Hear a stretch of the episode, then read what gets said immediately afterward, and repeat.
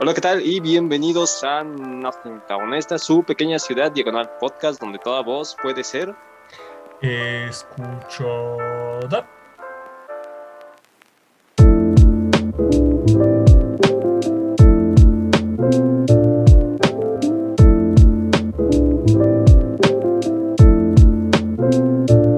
Eso, eso mismo.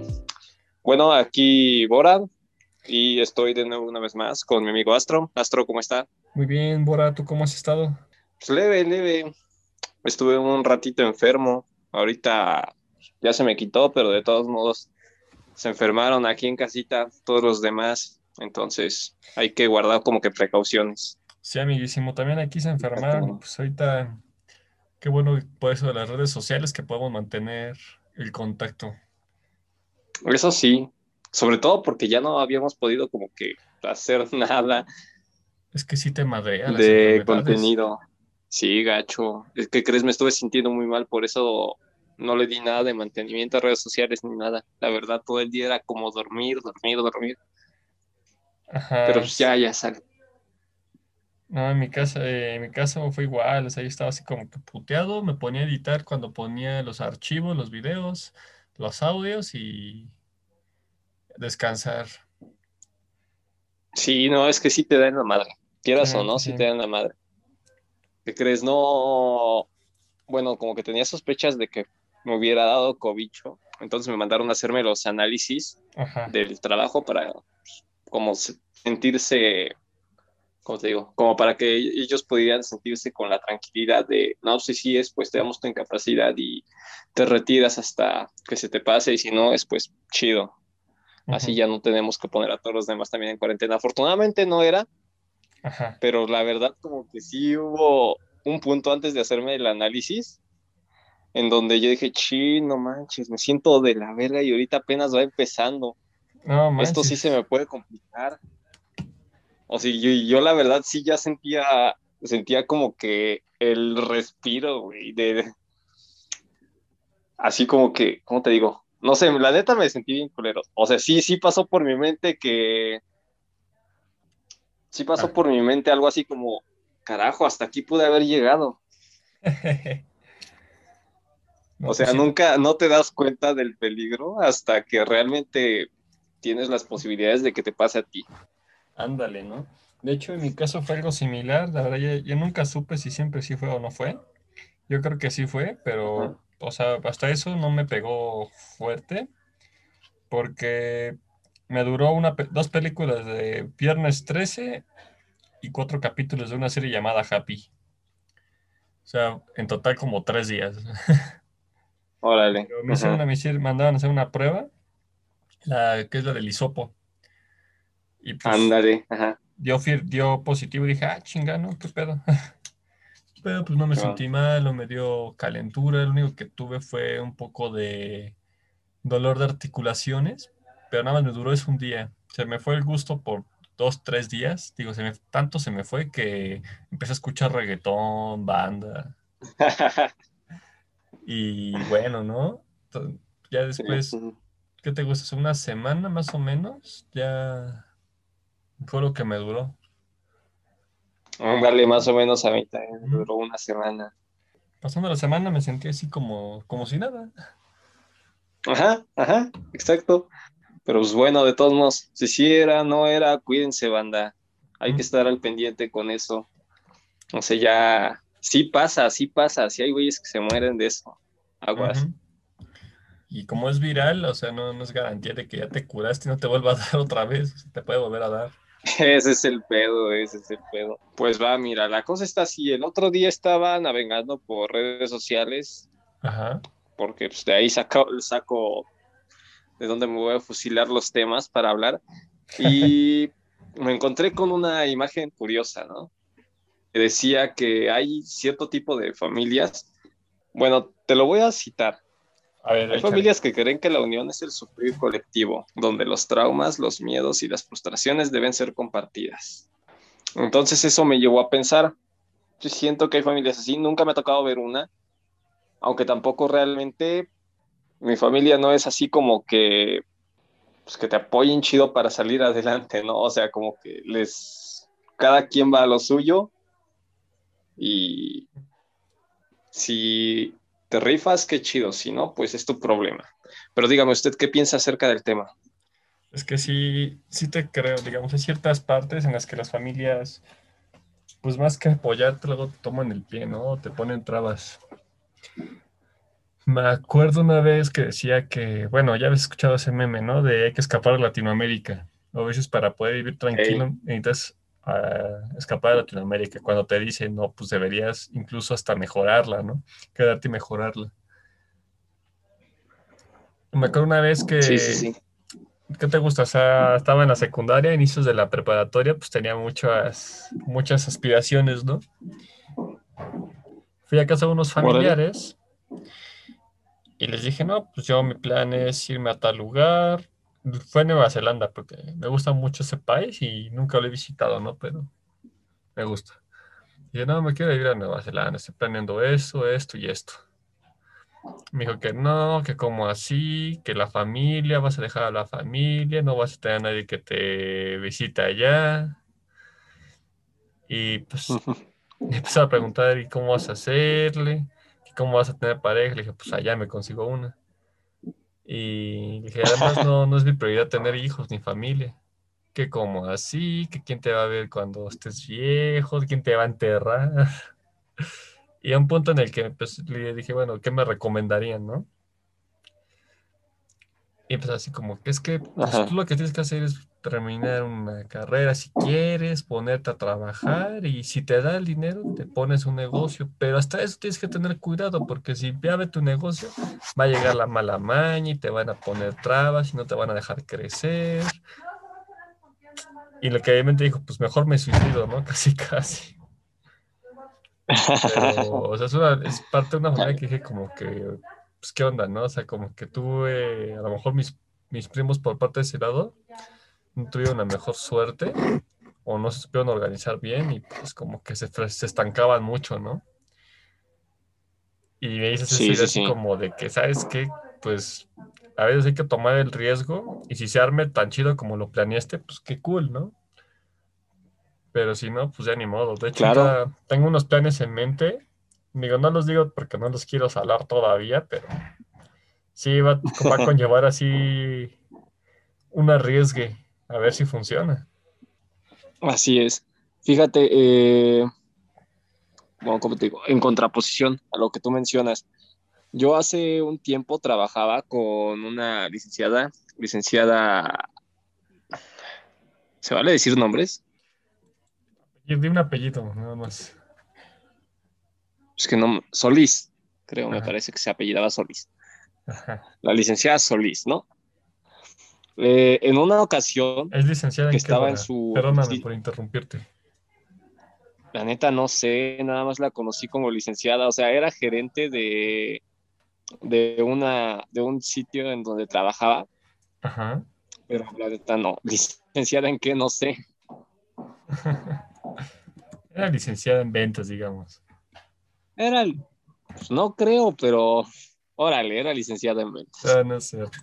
era licenciada. En una ocasión me tocó estar en su oficina mientras ella hacía una llamada, ahora sí que personal.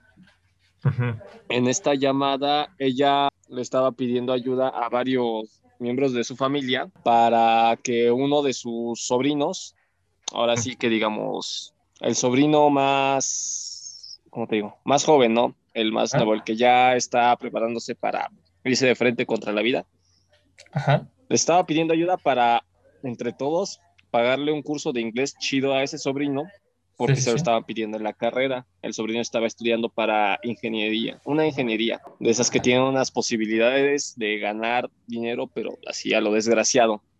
El pedo es que sí necesitaba un curso de inglés chingón y estaba bien caro, entonces estaba como que pidiéndoles ayuda a todos para pagarle ese curso al sobrino y pues lo único a lo que se comprometía el sobrino era como a sacar buenas calificaciones. La verdad, en esa ocasión yo me quedé como maravillado porque para mí pues, era algo inaudito, ¿no? Yo, yo siempre estaba acostumbrado a por qué alguien que no es de tu familia nuclear ahora sí que papá, mamá, hijos, porque alguien, no sé, un sobrino, un tío, alguien así te va a ayudar. En mi caso, se me hace impensable. Y la verdad sí me maravillé bastante en esa ocasión. Entonces, bueno, yo le pregunto a esa licenciada, no exactamente eso, no exactamente eso, oiga, ¿por qué lo ayuda si no si es nada suyo? Pero, pero algo parecido, ¿no? Ah. Entonces ella me dijo, no, este, Bora, es que lo, lo importante es preparar a, a los que, con preparar el futuro, ¿no? A los que van a tomar las riendas del país para que, pues para que estén preparados y que una vez que ellos estén arriba puedan también ayudar a los que vienen abajo a salir y también a los que los ayudaron, que no se olviden de ellos. Vaya, básicamente, ¿no? Como si ese vato iba a ganar un buen dinero, que igual ayudara cuando tuviera la oportunidad de ayudar, que ayudara. Yo iba a decir, wow, ¿no? Qué, qué noble y cuánto cambiaría el país si todos tuviéramos esa mentalidad. O sea, yo desde ahí, pues para mí fue una revelación, te digo. Toda mi vida había estado acostumbrado a una forma y la verdad a mí se me hacía inaudito que una cooperación así pudiera pasar. Vaya, ¿por qué? Porque, porque todos tienen sus problemas, todos tienen su, su vida y como que está muy cabrón echarse encima los problemas también de alguien más. Una vez estábamos hablando un amigo y yo sobre política, que cuál sería la mejor inversión que pudiese hacer como país. Ambos acordamos que lo mejor sería invertir en la educación, en la escuela.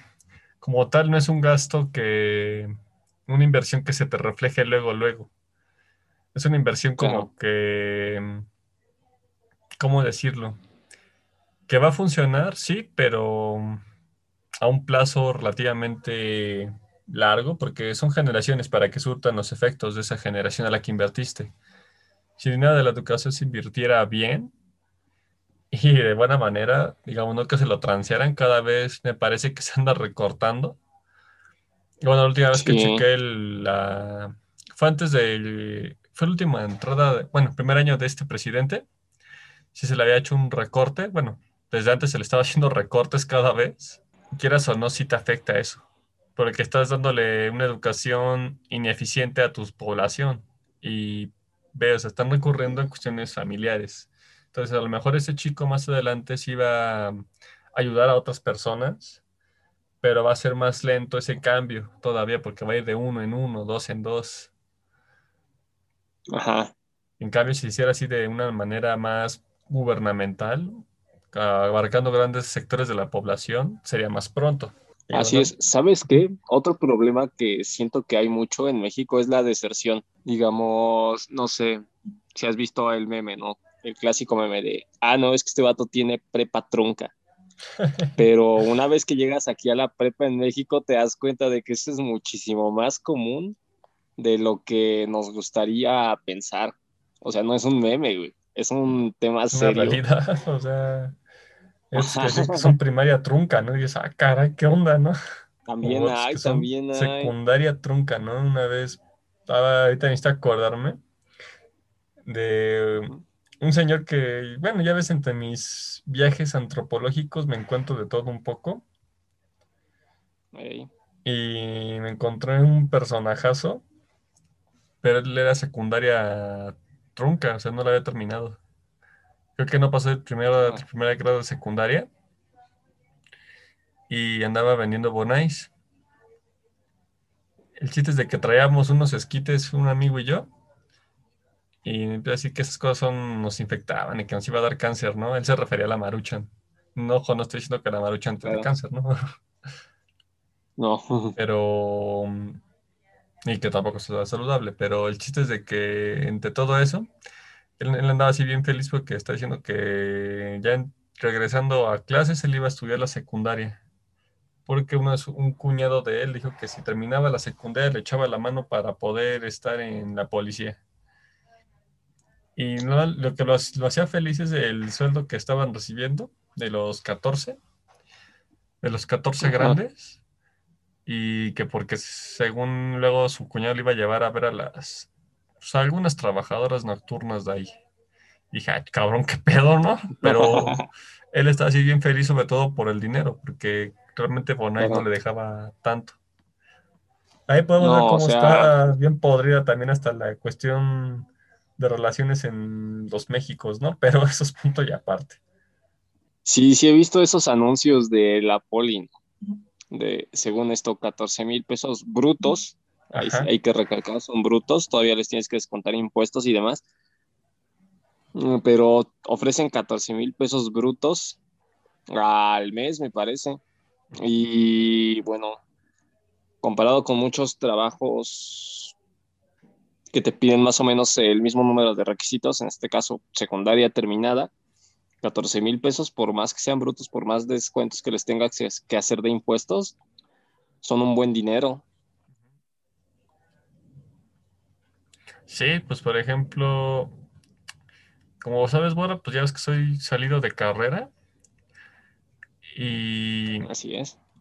Estaba checando trabajos y no manches, o sea, no, no puedo postular en algunos porque o no tengo la suficiente experiencia o pues bueno, ¿no? distintos requisitos que te ponen las empresas. Que claro, ¿no? Son para... Sobre todo experiencia, ¿no? Ajá. Que son necesarios para que ellos puedan dar un buen servicio. Pero no estoy, o sea, a mí lo que estaba viendo son de 8 mil varos, de mil cuando mucho. O sea, sí he visto unos que están así bien, bien gachos, ¿no? He visto que otros son de, bon de 14 mil, pero están bien negreros. O sea, cuando digo la palabra negro es prácticamente porque te están explotando demasiado. Te explota más de lo que estás ganando. Así es. O sea, era de lunes a, sábado y era, y era horario, bueno, no flexible, sino que se turnaban los horarios. Entonces, como que, híjole, o sea, está bien, pero siento que voy a terminar bien, bien estresado y odiando más a la vida todavía. Sí, sí, sí. O sea, ponle, cuando te dicen horario flexible, no es que vayas a tener un horario fácil, es que necesitan que estés disponible a la hora en la que ellos te necesiten. Sí, no, entonces dije, ahí no soy. Bueno, pero eso nos lleva un poquito al tema que teníamos al principio, que es lo de la la unión familiar esa, incluso en el sufrimiento, que se puede extrapolar un poco a la situación actual del país. Un empresario grande nunca le va a hacer el favor a un joven de, pues, de emplearlo así sin experiencia. Ahí, hay otro meme muy interesante que dice, contrato recién egresado con cinco años de experiencia, que sepa inglés, francés, alemán y demás, ¿no? que tenga dos medallas olímpicas, dos superpoderes. Así es. Sí, o sea, eh, ahí está el que dice, ok, pues quiero darme la experiencia, pero no puedo obtenerla porque no carezco de la experiencia que tú me estás pidiendo. Hay unos que te dicen experiencia tratable o a desear de un año o dos años. Pero pues como dice a desear, allá mínimo tienes como que un nicho para poder entrar. Así es, pero ¿qué crees? De todos modos, digamos, para aspirar a esos trabajos, forzosamente necesitas que alguien te dé la experiencia. Y te digo, muy pocos están dispuestos a darle la oportunidad a un, a un joven. Entonces yo siento que ese mismo problema que puede ser no, no avanzar, que al final básicamente de eso se trata, pues todo eso, lo de la familia, lo de la educación, ese problema que supone no, poder avanzar profesionalmente, podría superarse si todos tuviéramos la mentalidad de ayudar al prójimo, a pesar de que pueda ser una inversión a muy, muy largo plazo. Exactamente. Y es que, que hay muchas cosas que hay que considerar entre todo esto. Estaba una vez postulando para recursos humanos y contratistas y bueno, para ser contratista, así que reclutador que diga. Y a veces son los parámetros que ellos manejan los que te hacen, hacen que sea difícil, ¿no? Por ejemplo, ellos tienen, ellos tienen que ser, son de las personas más preparadas para distinguir, digamos, esas, esos ejercicios de, de identificar qué secuencia viene. Son de los, ellos son muy buenos distinguiendo eso, vaya. Te puedes poner un ejemplo complicado y, bueno, para una persona promedio sería complicado si ellos lo pueden resolver. Pero es porque eso les ayuda a que más adelante vean que no solo la actitud de la primera vista impresiones, sino que también tengan como cierta garantía de que pasando el tiempo va a seguir siendo igual de eficiente esa persona que están reclutando. O sea, sí es una frieguita. Hasta el interpretar y leer esos son ramas relativamente complicadas, pero muy necesarias, pero eso se ocupa sobre todo para poder fomentar un buen trabajo. Aquí en México, desgraciadamente, algo que pasa es de que se da mucho esa cuestión del compadrazgo. A veces ya no se busca al más preparado, sino pues, a, tu amigo, ¿no? O a tu compa. Y eso es algo que afecta. O sea, le estás quitando a alguien que puede hacer una entrada o un puesto, a alguien que pudiese hacer un buen trabajo. Una vez fui a una oficina de gobierno. Em, bueno, fue un caos. Hay una oficina que neta no me gustaba ahí. O sea, había un señor y dos mujeres. Y la, para empezar, el señor era el que más chambeaba y no tenía máquina. Lo veía así administrando, lo veía así como que calculando, o sea que haciendo estadística a pura cuenta manual y usando su teléfono. Las otras dos señoras tenían dos computadoras, usualmente, pero eran ya computadoras con el Windows 97, o sea, así de obsoletas estaban. De las que tú las prendías y te tardaba cerca de media hora, una hora en iniciar y cada que llegaba estaban ellas platicando en WhatsApp, o sea, no, hacían nada, o sea, tenían ahí tres puestos que no estaban bien utilizados. Porque a lo mejor ellas, no estoy diciendo que sean malas trabajadoras, simplemente su equipo de cómputo no era el más óptimo para trabajar. O a lo mejor alguna de ellas no estaba en el área que debería de estar. El otro señor, pues no tenía un equipo adecuado para trabajar. Entonces como que mm, entraba ahí, como que me, estresaba porque decía, chale, no, no, ¿cómo no estamos, estamos perdiendo aquí el día, ¿no? El tiempo. Sí, sí, sí. O sea, eso es algo que ahí me, enoja mucho, ¿no? O sea, cuando se trata de trabajar soy muy, muy quisquilloso, ¿no? O sea, soy, soy así como de que vale, a lo que me truje y tenemos tanto tiempo. Pero pues son cosas que pues pueden ser beneficiosas para, para otros factores de la vida. Creo que ya me delejé un poco de, la, de la pregunta, Bora. No, no, perdón. Una pregunta, una pregunta. Ajá. Dime tú ahorita, ¿no? Como cofundador de Nothing Town. Si esto llega a crecer así enorme, Ajá. ¿neta le negarías la oportunidad a alguien, a alguno de tus amigos, por dársela a alguien que igual ya está un poquito más preparado? O sea, nada más un poquito, si la diferencia no es mucho. ¿Usted le negaría la oportunidad de tener un buen puesto a un, no sé, a su primo, a su hermano, a su amigo, qué sé yo? Es que está más preparado, sí. O sea, en ese caso, sea mi hermano, si diría, no, pues mira, ahorita pues tengo que, tengo que hacer que esto quede más tiempo, o sea, dure más. Si veo que, o sea, digamos, es poquito, dices, ¿no? y ese poquito, se puede recuperar así en cuestión de tiempo, así en un tiempo no, o en un plazo no muy alejado. Y de órale, ¿no? Va, se juega. Pero en caso de que pues, una neta no esté chambeando y nada más está ahí como llenando el lugar, sí diría, no, carnal, ¿sabes qué? Te aprecio mucho, pero no, este puesto no es para ti. Entonces, a que ser un poco rudo, o no rudo, sino duro con la gente.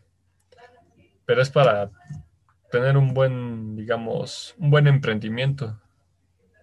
Así como eres de exigente, tienes, lo debes de ser contigo mismo. Vaya.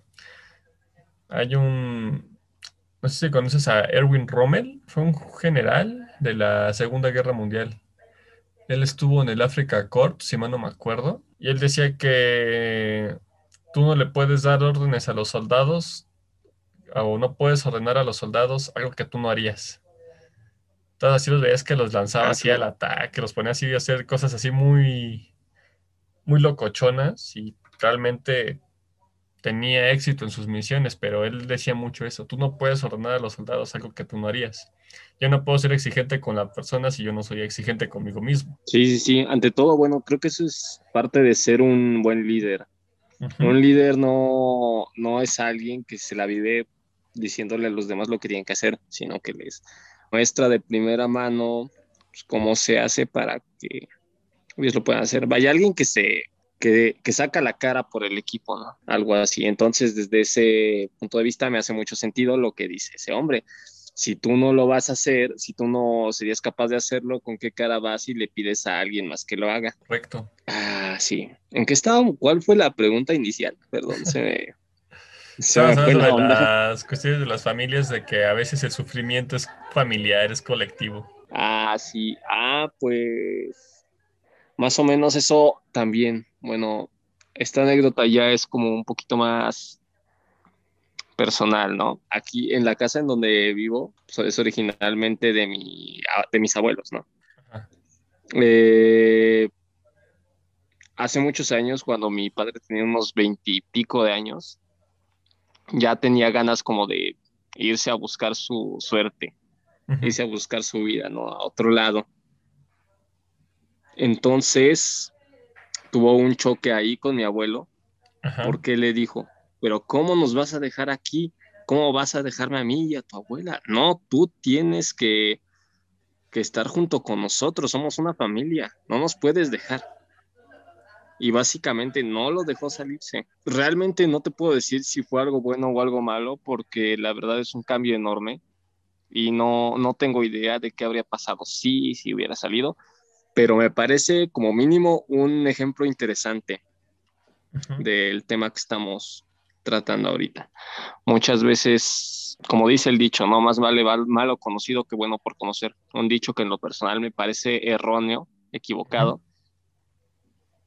pero pues que quieras o no está muy implantado en el subconsciente del mexicano, tanto del de hace 50 años como del de ahorita. Muchos le tienen miedo a, esa, a algo desconocido, entonces prefieren quedarse en una zona de confort y pues si eso los obliga como a estancarse o a, o a no crecer, no evolucionar, pues que así sea. Y aquí hay dos cosas, ¿no? Por ejemplo, vamos con esa cuestión de Darwin, ¿no? De la adaptación de las especies, o, esa, o ese dicho, ¿no? Sobrevive el más apto, el más fuerte. Y pues, ¿cómo lo vas a saber si eres apto o fuerte? Pues, como es otro dicho, el que no arriesga no gana. Me acuerdo que con esa familia que te decía, son de parte de mi papá, son demasiado pesimistas, apoyan eso de que es así como tú lo describiste, me lo recuerda. Y claro y, ya esa vez les dije, no, pero pues el que no arriesga no gana. Entonces hay que tomar riesgos. A lo mejor perdí, pero ya gané la experiencia, ¿no? Perdí, digamos, una apuesta, pero gané la experiencia. Así es, y eso en ningún, ningún caso es como que una pérdida.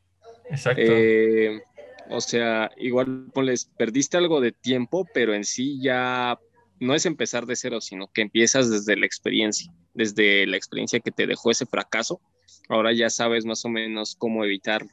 Exacto. mínimo. O cómo actuar en caso de verte en esa situación. Ajá. Exactamente. De hecho, fíjate, hace como seis, siete meses, un poquito, antes de que empezara lo de la pandemia, ya tiene un año más bien. Bueno, hace como año y medio, entonces me traté de probar suerte de vivir solo. Y fíjate que es bien diferente a como me lo imaginaba. Yo llegué al sitio, al lugar donde rentaba, pensando que con la renta nada más ya no tenía que preocuparme por todo el mes. Entonces un buen día llega la casera, llega la casera y me dice, qué bueno que te encuentro, este, no sé si tendrás lo de la luz y lo del agua. Y yo como, ¿qué pedo? O sea, no, no va incluida en la renta, no, ya le pagué, señora, ya le pagué la pinche renta, como que no incluye la luz y el agua. No le dije así, pero sí me quedé como sacado de pedo. ¿Cuánto es? Ah, no, pues que son 300 de la luz y 500 del agua. Y lo de la renta, ¿no? Aparte. Sí. Y pues sí, me movieron un buen, o sea, yo ya me estaba haciendo planes, pero pues no, resulta que no, que siempre sí iba a seguir comiendo atún y marucha nada más.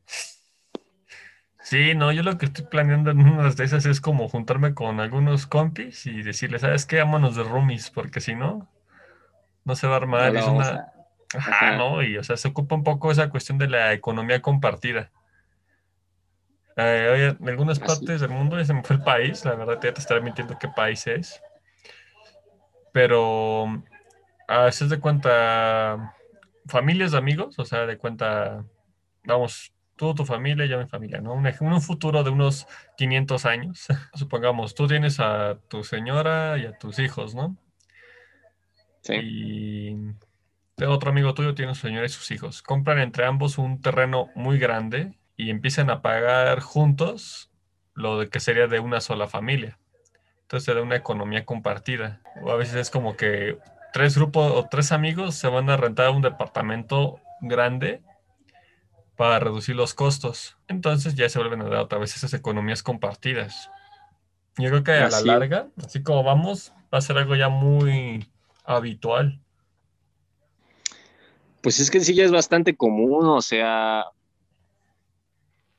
ahorita ya hay muchos jóvenes que, ya sea de amigos, como dices, los roomies, o en pareja, una pareja de novios, ya están rentando un, un sitio, ¿no? Porque pues rentar solo ya se convirtió prácticamente en un sueño solo al alcance de pocos.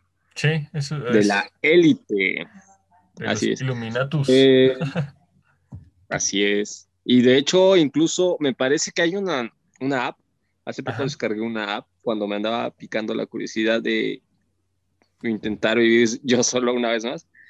Descargué una app que sirve para encontrar departamentos en renta que, bueno, cerca de ti. Básicamente es como un contrato de palabra, ¿no? Tú conoces a un desconocido, checas si te conviene lo que él te ofrece y pues básicamente le pagas una renta que es eso, una economía compartida. O sea, no le estás pagando mucho, digamos, casi nada a ese chavo porque te renta, sino que lo que está haciendo es contribuir con la renta del lugar para disminuir gastos entre, entre los dos. Y ahora sí, ya no es ni con un amigo, sino con desconocidos que dicen, ¿sabes qué? Tengo este espacio, entonces no puedo mantenerlo yo solo si alguien quiere venir y ocuparlo, pues adelante. O sea, ve cómo también avanza las necesidades, ¿no? Cómo se busca así alguna manera de, digamos, solucionarla de una manera más rápida. No, sí, y es que a veces ah, es pues. necesario eso de una independencia ya, pues cometer tus propios errores, ¿no? Ahorita un amigo se está separando a sus papás, se vive con sus jefes ya veis, y apenas están separando, ¿no? O sea, ahorita es un caos, dice su casa que es un caos, que si, ni siquiera me gusta estar ahí, nada más voy a dormir porque no tengo de otra. Pues está en la etapa en la que, en la que hay guerra cada rato, ¿no? Ya está buscando así alguna manera de independizarse. Claro. Sí, o sea, ya dice que quiero, quiero buscar amigos y a, pues, y a moverme porque ya, ya, ya, no, ya no aguanto, ¿no? Digo, pues es válido, ¿no? Por ejemplo, eso de las familias así que te, te controlan hasta tus lástimas y tus fracasos, pues no está chido. También da, vas a ir con mucho como decir, ¿sabes qué? Pues aunque me metan mis putazos, pero pues yo me los metí solitos, ¿no? Y es que es un desgaste impresionante cuando, bueno, se supone que tu casa tiene que ser un lugar a donde tú encuentras paz, a donde vas a descansar. Y como dice, ese chavo va a dormir pero realmente como que me da la impresión que no quiere llegar, que si él tuviera la oportunidad de ir a otro sitio y no, no volver a su casa, estaría, lo tomaría, ¿no? Por eso ya quiere. Entonces yo siento que cuando llegas a ese punto, porque todos llegamos a ese punto tarde o temprano, cuando llegas a ese punto ya lo más prudente sí es tratar de buscar un lugar en donde tú te sientas cómodo y como dice, se podrá meter sus madrazos, pero se los metió él y no tiene como que esa, ese desgaste constante de escuchar a alguien discutiendo, escuchar a sus padres discutiendo, sino que cuando llega a, la casa, a su casa, puede encontrar esa paz que igual y el mundo de afuera pues, no, le, no le da, Sí, o sea, me acuerdo cuando iba de viajes, por ejemplo, no es lo mismo ir todavía a una cama que no es tu cama, ¿no? sea, nada como tu cama, ahora imagínate, nada como tu, tu propio castillo, dicen, ¿no? O sea, ya con eso ya, supongo que ya cuando te sientes así en la gloria, ¿no? En el cielo. Sí, bueno, sobre todo después de salir de algo así, ¿no? Ándale, ¿no? No, por ejemplo, yo algo que no me gusta, o sea, yo soy también muy mamón con la música y todo lo que hacen de fondo, ¿no? Claro. Y en mi casa, pues no les, no les gusta la música que yo pongo, ¿no? Entonces, imagínate, ya tener un lugar donde nadie te diga nada que hacer. O sea, se siente un sabor de libertad. Tengo un amigo que también se independizó, ¿no? Y él odia y se queja y choca su trabajo, ¿no? Le choca, lo odia. Él ya quiere conseguir un trabajo nuevo. Pero dirás, pues ¿por qué no lo deja el que ya tiene? Porque no tiene nada seguro y sabe que si lo deja, se va a quedar sin dinero tarde o temprano, ¿no? Y se va a ver la necesidad de volver otra vez con su familia. Y él dice, no, ya probé la libertad y ¿para qué me regreso? De güey me regreso. sí, joven. Está difícil muchas veces. Cuando tenemos un trabajo, ahora sí que es algo que me duele mucho porque, ¿cómo te digo? Me gusta mi, bueno, a ratos, ¿no? Hay veces en las que sí odio mi trabajo, hay veces en que no, pero las veces en las que lo llego a odiar, sí pienso, chale, cómo me gustaría salirme de aquí. Pero pienso eso, o sea, ¿cuánto tengo en 100 mi cuenta ahorrado? Tengo como 200 pesos mexicanos para terminar la semana y si me salgo, no voy a poder hacer ni madres con eso. O sea, yo como a media semana ya estoy pensando en lo que voy a hacer cuando me caiga mi pago.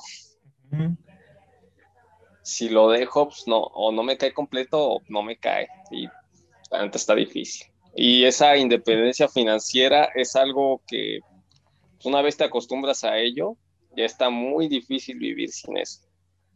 Exacto. No, igual ahorita hay que, armar ya la, conjunción por allá para poder hacer los podcasts más tranquilos.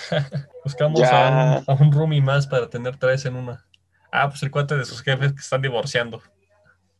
Estaría chido. Oye, ¿qué crees? Hace poco, bueno, hace poco estaba pensando en que me gustaría mucho llegar al punto en donde grabemos temprano y pudiéramos decir algo así como, oye, ¿qué onda? Saliendo de aquí vamos por unos tamales, ¿no? Ah, esa es la verga. Esa es la chida. sí. Esas son las buenas. Pues bien, yo creo que ya le cortamos ahorita. Ya tenemos una cantidad de contenido considerable. Y pues eso. Déjenos saber su opinión en los comentarios. Eh, escúchenos, tenemos un canal en YouTube donde hablamos de diferentes temas, www.youtube.com diagonal Nothingtown, suscríbanse, regálenos un like, escúchenos en todas nuestras plataformas, Spotify diagonal Nothingtown, Apple Podcast diagonal Nothingtown, eh, Google Podcast igual diagonal Nothingtown y también en Anchor. Se les recomendamos Ay, perdón, perdón. Sigue, sigue. No, no, no, adelante, adelante, adelante, dígale, dígale, dígale. Igual recuerden si tienen alguna idea, algún tema del que gusten que hablemos, pueden decírnoslo en la descripción. Bueno, pueden comentándolo o comentarlo en las redes sociales. Aquí los escuchamos. ¿Cuáles son nuestras redes sociales? Buenísimo. En Instagram aparecemos como THE-Nothingtown. Así es. En Facebook, www.facebook, diagonal Nothingtown. Y también en TikTok, donde subimos pequeñas cápsulas ¿Cómo se llaman esas cápsulas? Las Nothing Caps. Las Nothing Caps, eso, Nothing Caps. Cápsulas, Nothing Caps, donde hablamos de pequeños sucesos en 60 segundos. La verdad, a mí me gusta mucho grabar esas cápsulas. Hay que sacar una hoy, ahora no estaría mal. No estaría mal, ¿eh? Tienen buen alcance también. Pero bueno, esto ha sido todo por el momento. Eh, este ha sido Bora. Y Astro. Hasta la próxima. Chaos Vice. Me gusta ese Chaos Vice que pones al final. Se lo robé la China.